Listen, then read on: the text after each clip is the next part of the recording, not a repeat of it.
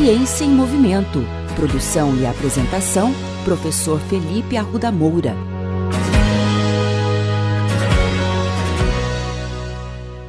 Do dia 23 a 25 de outubro de 2019, ocorreu na UEL o 28º Encontro Anual de Iniciação Científica. Trata-se do principal evento científico para alunos de graduação com e sem bolsa apresentarem seus primeiros projetos científicos desenvolvidos ao longo de um ano, com orientação de professores e pesquisadores da universidade. Em 2019, tivemos vários estudos relacionando a importância do exercício físico e esporte para a saúde, bem-estar e qualidade de vida de pessoas de, das mais diversas faixas etárias. A coluna Ciência em Movimento trará uma série de episódios apresentando alguns desses trabalhos.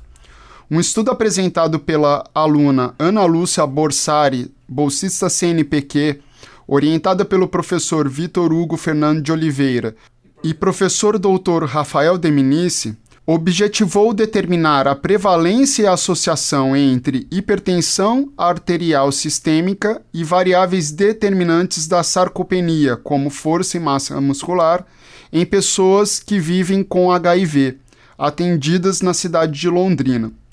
Atualmente, pessoas vivendo com HIV apresentam melhora na expectativa e na qualidade de vida devido à utilização da terapia antirretroviral.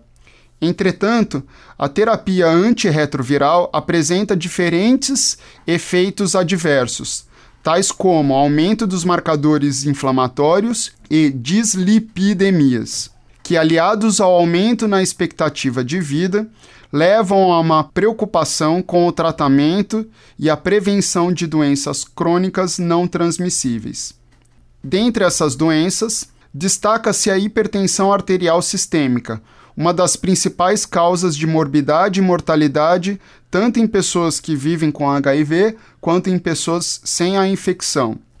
Em pessoas sem a infecção pelo HIV, foi observado que a hipertensão arterial sistêmica afeta a função física, podendo levar ao desenvolvimento da sarcopenia, que é uma desordem progressiva e generalizada da massa muscular esquelética.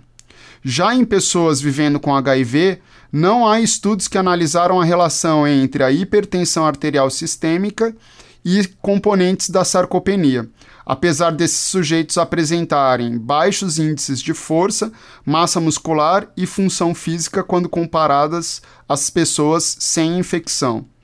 Nesse estudo, 213 pessoas vivendo com HIV atendidas pelo Centro Integrado de Doenças Infecciosas e no Hospital das Clínicas da Universidade Estadual de Londrina foram analisados.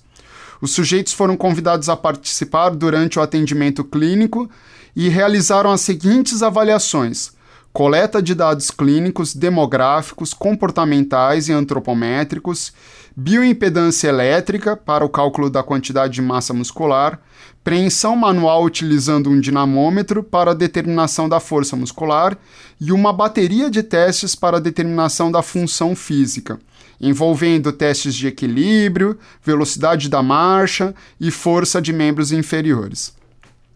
Os resultados da pesquisa mostraram que pessoas vivendo com HIV apresentam alta prevalência de hipertensão arterial sistêmica e que pessoas vivendo com HIV hipertensos apresentam menor força e pior função física quando comparados às pessoas com HIV não hipertensos.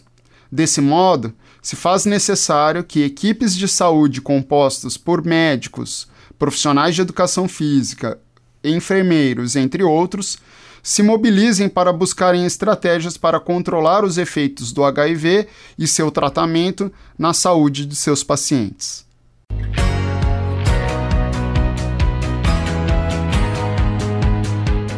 Ciência em Movimento.